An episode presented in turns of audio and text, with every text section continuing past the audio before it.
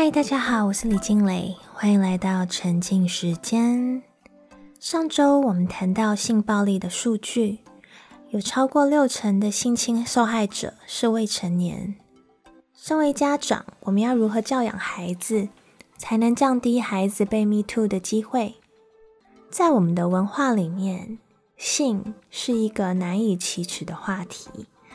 因此，有高达七成的家长从来没有跟孩子谈论过性的话题。拒绝谈论性，只会让我们下一代认为性是一个不可谈论的议题，是不好的事情，是秘密。也会因为缺乏对性的知识，更容易充满疑惑，或是陷入危险当中。性侵加害者有八成都是熟人，六岁以下有高达九成。而这当中有一半的加害者是和孩子有血缘关系的家人。数据告诉我们，孩子需要的不只是远离陌生人，而是清楚的知道他们有身体的自主权和身体的界限在哪里。任何人，即使是有权威的人，爷爷奶奶、叔叔阿姨、舅舅、老师、保姆、警察，甚至是爸爸妈妈。无论是谁，未经孩子的同意，都不可以任意窥看或是触摸他的身体，尤其是隐私部位，我们的私密处。这就是我们平常穿衣服会遮住私密处的原因。有些部位，即使经过孩子同意，在一定的年龄以前，也是不合法的。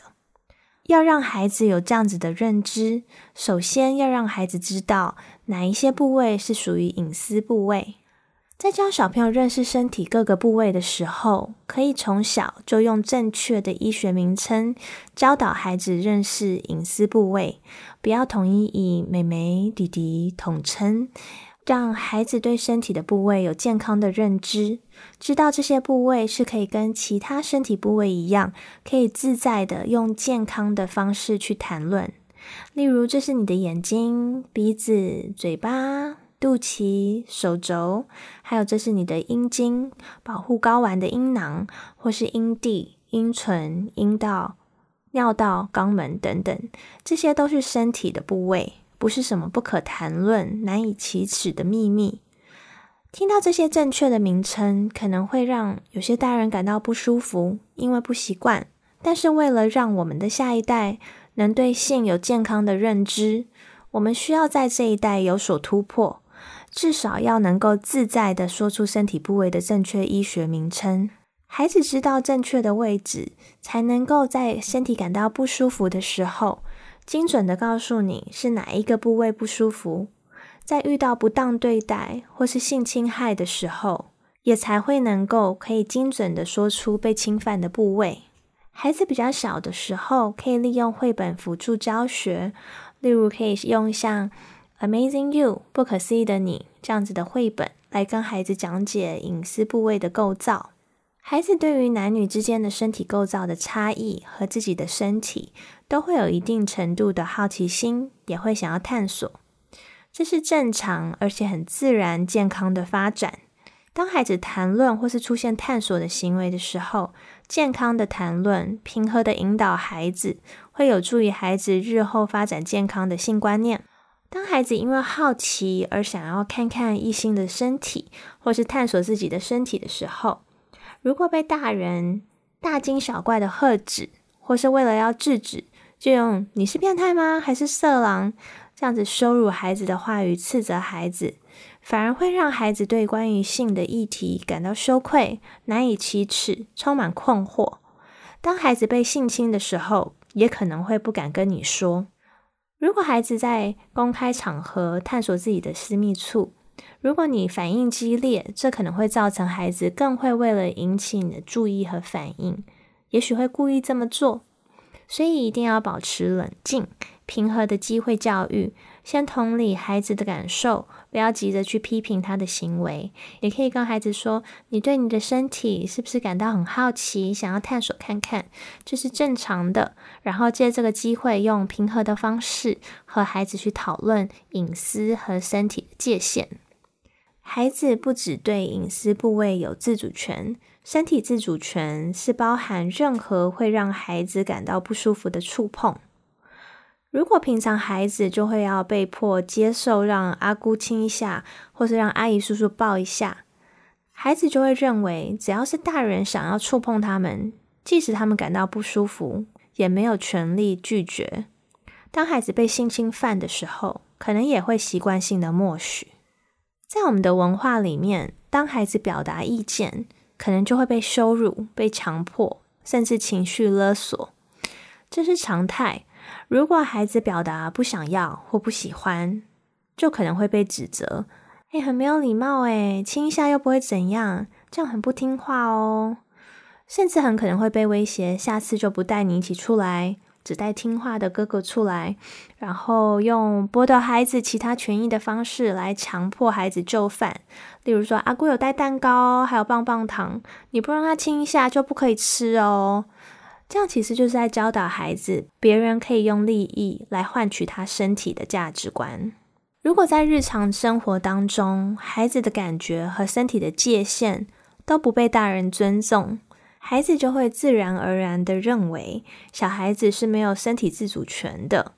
大人想要对我的身体做什么都可以，要抱、要亲、要打，即使我不舒服，我也没有话语权，我只能接受，不然会有不好的后果。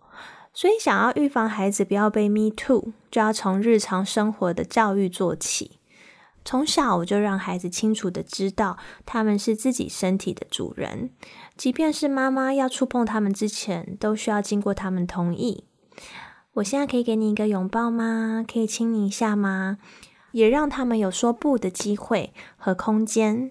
每个人都不会是每分每秒都会想要跟别人有肢体的接触，刚刚可以，也不代表现在可以。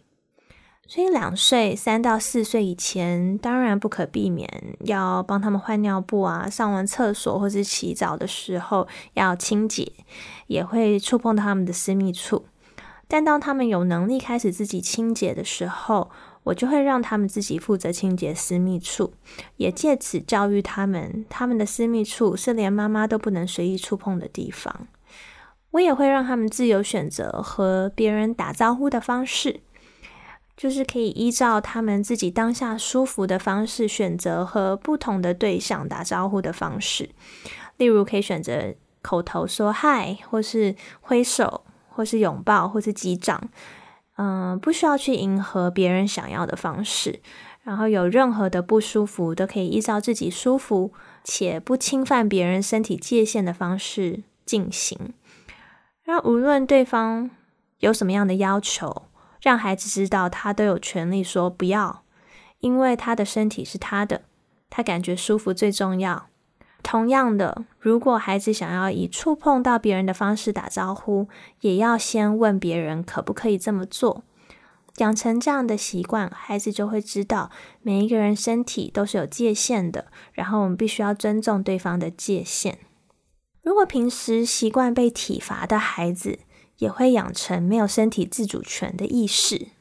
研究显示，因为世界各地未能有效落实儿童保护措施，全球每年有近十亿的儿童遭受身体暴力、性暴力或是心理的暴力，导致受伤、死亡。这个人数占到全球儿童总数的一半，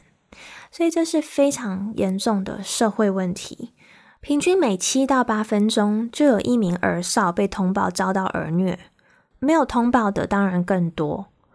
每两天就有一个孩子因为儿虐死亡，而加害者有六成以上都是亲生父母。全球两到四岁的孩子当中，有七十五 percent 遭受照顾者经常性的暴力对待，而且每一年这些数字都屡创新高，近年来更以倍数增长。创历史的新高，所以这是迫不及待需要我们社会一起来正视的问题。传统的教育理念是不打不成器，家长和老师都是抱着这个信念来惩戒孩子。体罚是我们这一代人共同的成长记忆，导致现在很多家长也继续用权威式的方式教育孩子，就如同《被讨厌的勇气》书当中讲述的论点。暴力毕竟是成本最低、最轻松省事的沟通手段，但其实研究显示，虽然体罚、威吓能够立即终止不当的行为，可以有快速显著的效果，但这样的效果往往都是短暂的，不当的行为很快又会出现，这是一个不断的一个循环。那被惩罚的孩子只会记得自己是怎么样被不公平的对待，绝对不会记得自己为什么被惩罚。这是因为大脑有自我保护的机制。当体罚上升到某种程度，孩子可能会因为创伤而冻僵，出现身心连接断裂的状态，因此没有办法达到让孩子反省的效果。当别人不顺他的意的时候，他也很可能会用暴力来解决问题。赢得别人的顺从。美国教养专家 Jane Nelson 在正向教养书籍当中指出，惩罚长远来看会造成孩子四 R 的后果，分别是 resentment、revenge、rebellion、retreat，就是憎恨、报复、叛逆和退缩的后果。受到大量惩罚的孩子可能会变得非常叛逆，或是顺从到让人害怕。孩子的潜意识可能会因为被惩罚而认为自己很坏，所以继续表现出恶劣的行为，或是可能变成一个为了想要肯定、确认自己值得被爱而变成一个过度讨好、没有自我的人。而当孩子把智力和精力都放在这个四个 R 的操控、叛逆、逃避上面，孩子就没有办法发展出让自己成为有能力的人的技能。研究也显示，体罚孩子。不会减少，反而会增加孩子的不当行为，造成孩子更频繁的有攻击性和暴力的行为，也会造成亲子关系的破裂，而且也对孩子的身心健康、认知、社会情感发展、学习力都有很大的负面影响。体罚越频繁，孩子的阅读能力和数学就越差。心理研究显示。惩罚会损伤孩子大脑前额叶皮层，明显下降孩子的思考、理解、记忆和沟通能力。被惩罚的孩子不仅经历痛苦、悲伤、恐惧、愤怒、羞耻和内疚，也会因为感受到威胁和极大的心理压力，导致生理压力，而出现大脑结构和功能的变化。经历体罚的孩子。更容易有焦虑和忧郁的症状，也可能会影响大脑活动和神经发育，造成终身的影响。心灵的伤，身体会记住。童年发生过的创伤，在我们的心理和情绪上，我们的亲密关系上，还有生理和免疫系统，都会留下痕迹，造成我们一辈子的创伤。因此，终结儿童受暴是一个全球的运动。联合国儿童权利公约禁止体罚小孩，很多地方，全球例如日本、韩国等六十几个地方也跟进修改当地的相关法条。台湾在今年也预告跟进，会将现行民法规定父母有惩戒权修正为父母不得对子女有身心暴力的行为，明定禁止家内体罚。因此，往后对孩子一切形式的暴力。即便是以父母惩戒权为由，都可能构成刑事罪。那不能打小孩，孩子要怎么教啊？是美国有一个教育心理专家叫做 Jane Nelson，他是美国正向教养协会的创始人，也是第一个把心理学家阿德勒的理论发展成实用课程的人。Jane Nelson 不到二十岁就结婚了，他生了七个孩子。曾经，他面临教养问题，也是跟很多家长一样，充满了挫折和无力感。他也不知道如何让孩子们不要再吵架了。孩子每天晚上不睡觉，早上又叫不起床，该洗澡的时候不肯洗，三催四请的踢一下动一下才肯出门上学、写作业、做完该做的事情。他试过不停的因为孩子出现不当行为而威胁、吼叫、责骂、体罚。就是已经到了一个无计可施的一个地步，不管是他自己或是孩子，都觉得这些方法糟透了，他们的关系很糟，而且没有效果。那有一天，他发现自己一直重复的吼叫，我已经说了好几百遍了，玩具要收好。吼了好几百遍以后，他终于开窍了。他发现真正的笨蛋绝对不是他的孩子，而是一直坚持重复使用无效的教养方法的自己。于是他决定要尝试心理学大师阿德勒和他的学生心理学家德瑞克斯的教养方法。读过《被讨厌的勇气》的人，应该都对阿德勒的个体心理学和目的论有一定的认识。以阿德勒心理学为基础的正向教养，是一个既不严厉、不打骂、不批判，也不溺爱的教养方法。正向教养提倡的是和孩子相互尊重和合作，建立平等关系。阿德勒的目的论指出，每个人的行为背后都有目的，所以应该先尝试了解孩子不当行为背后真正的目的，再以温柔且坚定的态度。运用鼓励、自然后果、逻辑后果等方法，培养出独立负责的孩子。这样的方法不仅有效，也会让你开始能够享受当一个温柔、优雅和孩子有紧密的亲子关系，又能教育出独立负责孩子的妈妈。听到温柔且坚定的正向教养，很多人会疑惑：是类似爱的教育吗？这跟溺爱有什么不同？温柔且坚定的正向教养方法和溺爱最大的不同是，正向教养有明确的界限，并温柔且坚定的坚守出那个界限。有些家长可能会认为，当孩子出现不当行为，有时候会气到理智线都断线了，要怎么温柔？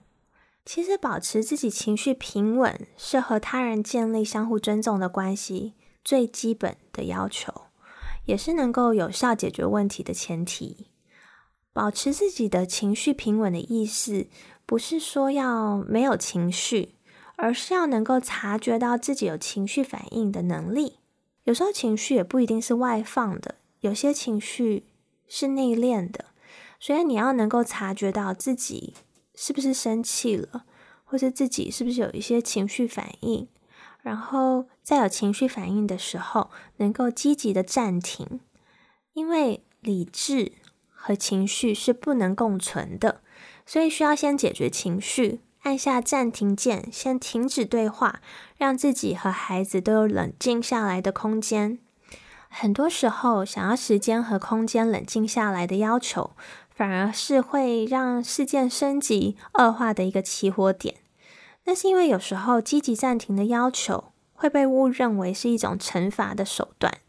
被留下的人容易会有被指责、被弃而不顾的感受，所以口气和用词是很重要的。如果是你让我很生气，所以我不能跟你在同一个空间，我要去房间，你不可以进来，或是我需要冷静一下，因为我现在觉得很生气。我想要在情绪平和的时候跟你一起想出可以解决问题的方法，所以我想要先去冷静一下，到我的 call out space 积极暂停的角落，做一些呼吸的练习。所以我们先积极暂停十分钟，等情绪缓和再继续沟通。所以约定好回来的时间，这也很重要，才不会让被留下的人觉得你就是要逃跑了，拒绝沟通。这会是很好的身教。大人在孩子面前承认自己有情绪，可以让孩子知道有情绪是正常的，所以不用因为有情绪而感到有罪恶感。这样孩子也会向你学习，在他们有情绪的时候，也可以利用积极暂停的方式让自己冷静下来。积极暂停绝对不包括叫孩子去罚站、面壁思过、不准加入等等。就是给我去旁边冷静的这种方式，这是只会让孩子感到更糟的方式。积极暂停其实目的是要让孩子有一个时间和空间去冷静、消化一下自己的情绪。每一个人能够冷静下来的方式都不一样，可以在情绪平和的亲子时光和孩子一起探索什么方式会能够帮助孩子冷静下来。例如调整呼吸、阅读、绘画。捏压力球等等都是可能的方式。有一本童书叫做《Jared's Call Out Space》，杰瑞的冷静太空。这本书可以帮助孩子学习健康情绪管理的技能。书里面，杰瑞用纸箱做了一个 call out space，一个积极暂停的空间。读完绘本，也可以跟孩子一起打造一个专属的积极暂停角落，让孩子能够有一个舒缓身心的角落。以后在情绪激动的时候，可以用来缓和情绪，帮助他心情变好。另外就是 connection before correction，要先连接情感，再纠正孩子的行为。先同理孩子的感受，给予孩子足够的爱，让孩子感到被接纳，教养才会有成效。例如，你看起来很生气，我可以提供你什么帮助吗？你可以生气，但是你不可以打人。引导孩子利用积极暂停的方法，学习缓和自己的情绪。等孩子冷静下来，可以再和孩子一起秉着一起相互合作的精神，一起探索下次孩子生气想要打人的时候，可以试着用什么方法来制止自己。这项教养是一种很理性的教养方法，以阿德勒“人人生而平等”的论点为基础，把孩子当作有独立思考和行为能力的人，以互相尊重、一起合作的平等关系共处。有点像是团圆的感觉，就是团员一起努力建造一个和谐有爱、互相扶持、互相鼓励的空间，让每个团员都能感受到和其他团员有连结、有归属感，自己是有价值、有能力贡献，而且能够为自己行为负责的人。这个空间里面有大家一起订立的明确的规章，一起遵守。遇到问题不能遵守的时候，一起来讨论解决问题的方式。如果有团员有不当的行为，影响到其他团员或是自己的福祉，可以让团员有机会、时间和空间，透过自然后果，在犯错当中学习，培养面对问题的勇气和解决问题的能力，然后大家一起庆祝这些因为犯错而获得的学习机会。如果自然后果没有效果，可以尝试停止命令，改用邀请孩子一起思考，用询问代替命令，让孩子一起参与解决方案，订立逻辑后果的规章。逻辑后果是指相关的后果，就是嗯，孩子的不当行为和后果之间是有关联的，然后是要符合这四个 R 的条件，就是它需要是 related、respectful。Reasonable, revealed, and advance，所以它是要是相关的、尊重的、合理的，而且事前告知的。就是这个后果，它不是一个惩罚。那它跟惩罚之间的区别，就是它是和行为和后果之间是有关联，而且是以温和且坚定的态度去进行。在过程当中和对话当中，都是有尊重，然后是。不羞辱也没有批评的，而且是合理的。就是不但从成人的眼中看是合理的，也要从孩子的角度看起来也是合理的。所以事前告知就会很重要，让孩子明确的知道，如果做了某种行为，就会有某种后果，而且这个后果是和孩子一起讨论出来的解决方案，目的是为了解决问题，而不是惩罚任何人。所以就是，例如说，我们这个群体如果可以同意说，我们要所在的空间，我们希望能够每一个人都能感受到这个空间是安全的，不会随时有暴力的行为发生。那这样子的话，如果有任何的孩子在玩的时候打人，这个时候我们需要一起来订立一些后果。那这后果也许是，例如说，呃，你因为没有办法。有效的控制自己在情绪上面，你会在玩的时候打人，那这个时候你可能需要去一个积极暂停的角落，利用一些时间，还有这个安全的空间去消化自己的情绪，先暂停和大家一起玩。那这不是一种惩罚，这是一个呃，能够给你一个空间去消化情绪，仅此而已。而且这个规章是要玩之前，你就要确定孩子充分的理解什么行为会导致这样子的后果，所以这样子才能让孩子认为这是合理的一个后果，逻辑后果。然后，因为孩子在事发之前就有明确知道这样子的行为会有这样子的后果，所以他们就能够去接受，因为他们有参与。订立这些规范，所以就会更愿意去接受这样子的解决方案。阿德勒认为，人最终的追求就是感到被爱、有归属感和价值感。所以，满足孩子的四 C 渴求，就能培养出有归属感、有能力、有价值感和有勇气的孩子。所以的四 C 是指 connection、capability、count 跟 courage。Connection 是孩子需要感到与人有连结，他有归属感；capability 是孩子需要感觉自己是有能力的；然后 count 是孩子要感受到他是有贡献、有价值的；然后 courage 是孩子要有勇气、有信心面对挑战。只要能掌握这四 C 的原则，就能培养出有归属感、有能力、有价值感、有勇气、快乐又为自己负责的孩子。相反的，若是孩子出现不当的行为，就是因为孩子缺乏了任何的 E.C. 而感到挫败，很需要大人协助的一个讯号。实际上，要让孩子感到有归属感，自己是有价值、有能力的，这是需要家长给予孩子足够的尊重和信任。提供孩子学习的机会和犯错的空间，把犯错当作是一件值得庆祝的事情，让孩子能够保有自尊的从错误中学习、培养能力，进而认为自己是有能力的、有解决问题的能力，也是个有价值、可以贡献的人，也会有信心面对更多的挑战。在这个过程当中，家长需要鼓励孩子。心理学家德瑞克斯说。孩子需要鼓励，如同植物需要水。犯错或是有不当行为的孩子，我们无法赞美他，但却是孩子最需要鼓励的时候。鼓励孩子和赞美是不同的。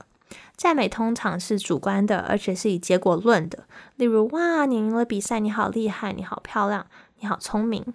赞美也有一种由上对下的评价的一个含义。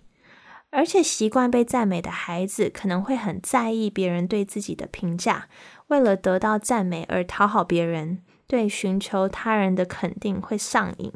但是鼓励是可以帮助孩子增加自信心的。我们鼓励的是过程，而不是赞美结果，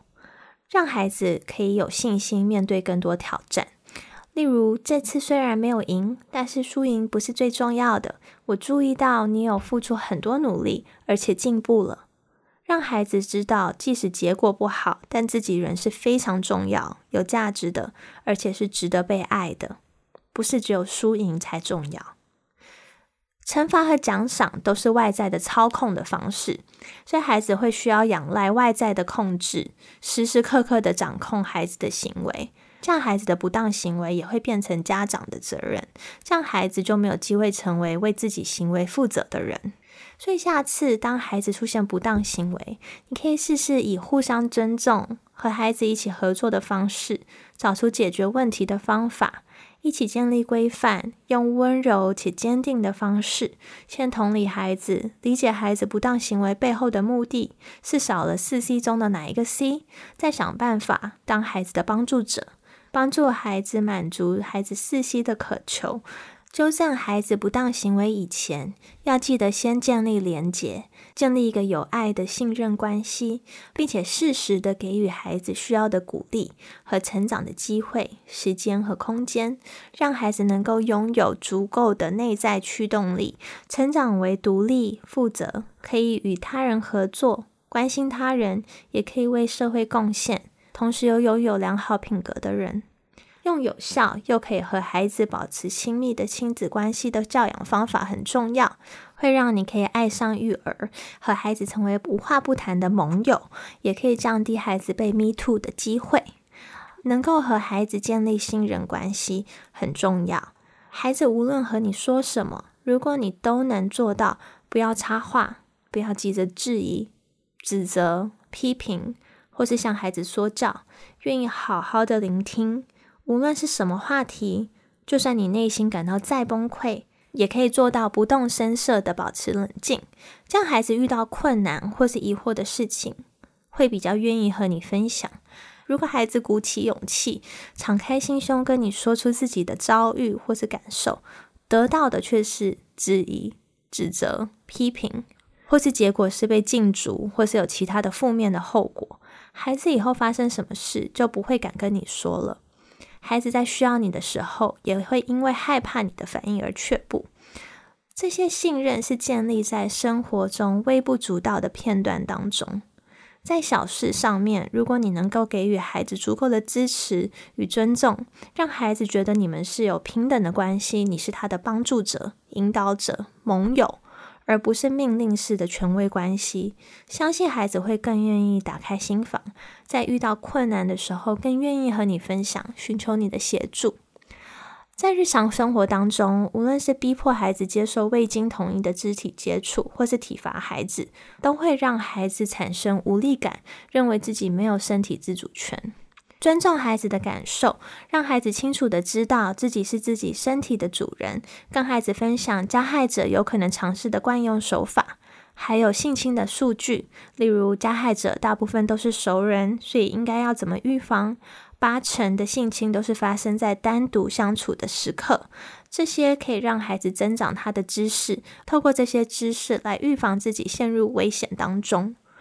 家长平时也可以多注意孩子，孩子在行为上或是人际关系、生活上有没有异常，例如行为上像不愿意换衣服啊、过度清洁身体。嗯，开始有比较暴力的行为，或是在人际关系上会拒绝或是避开某些人、某些地方，或是被触碰到会反应相较以往比较激烈，或是对性方面有不寻常的知识、兴趣，或是有自我伤害的行为，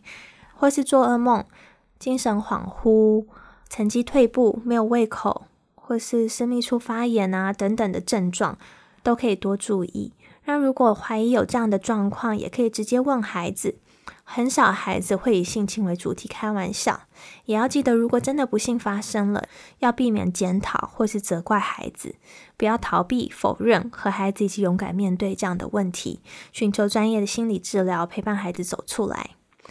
今天想要跟大家分享的一句话是：也许我们最终不会记得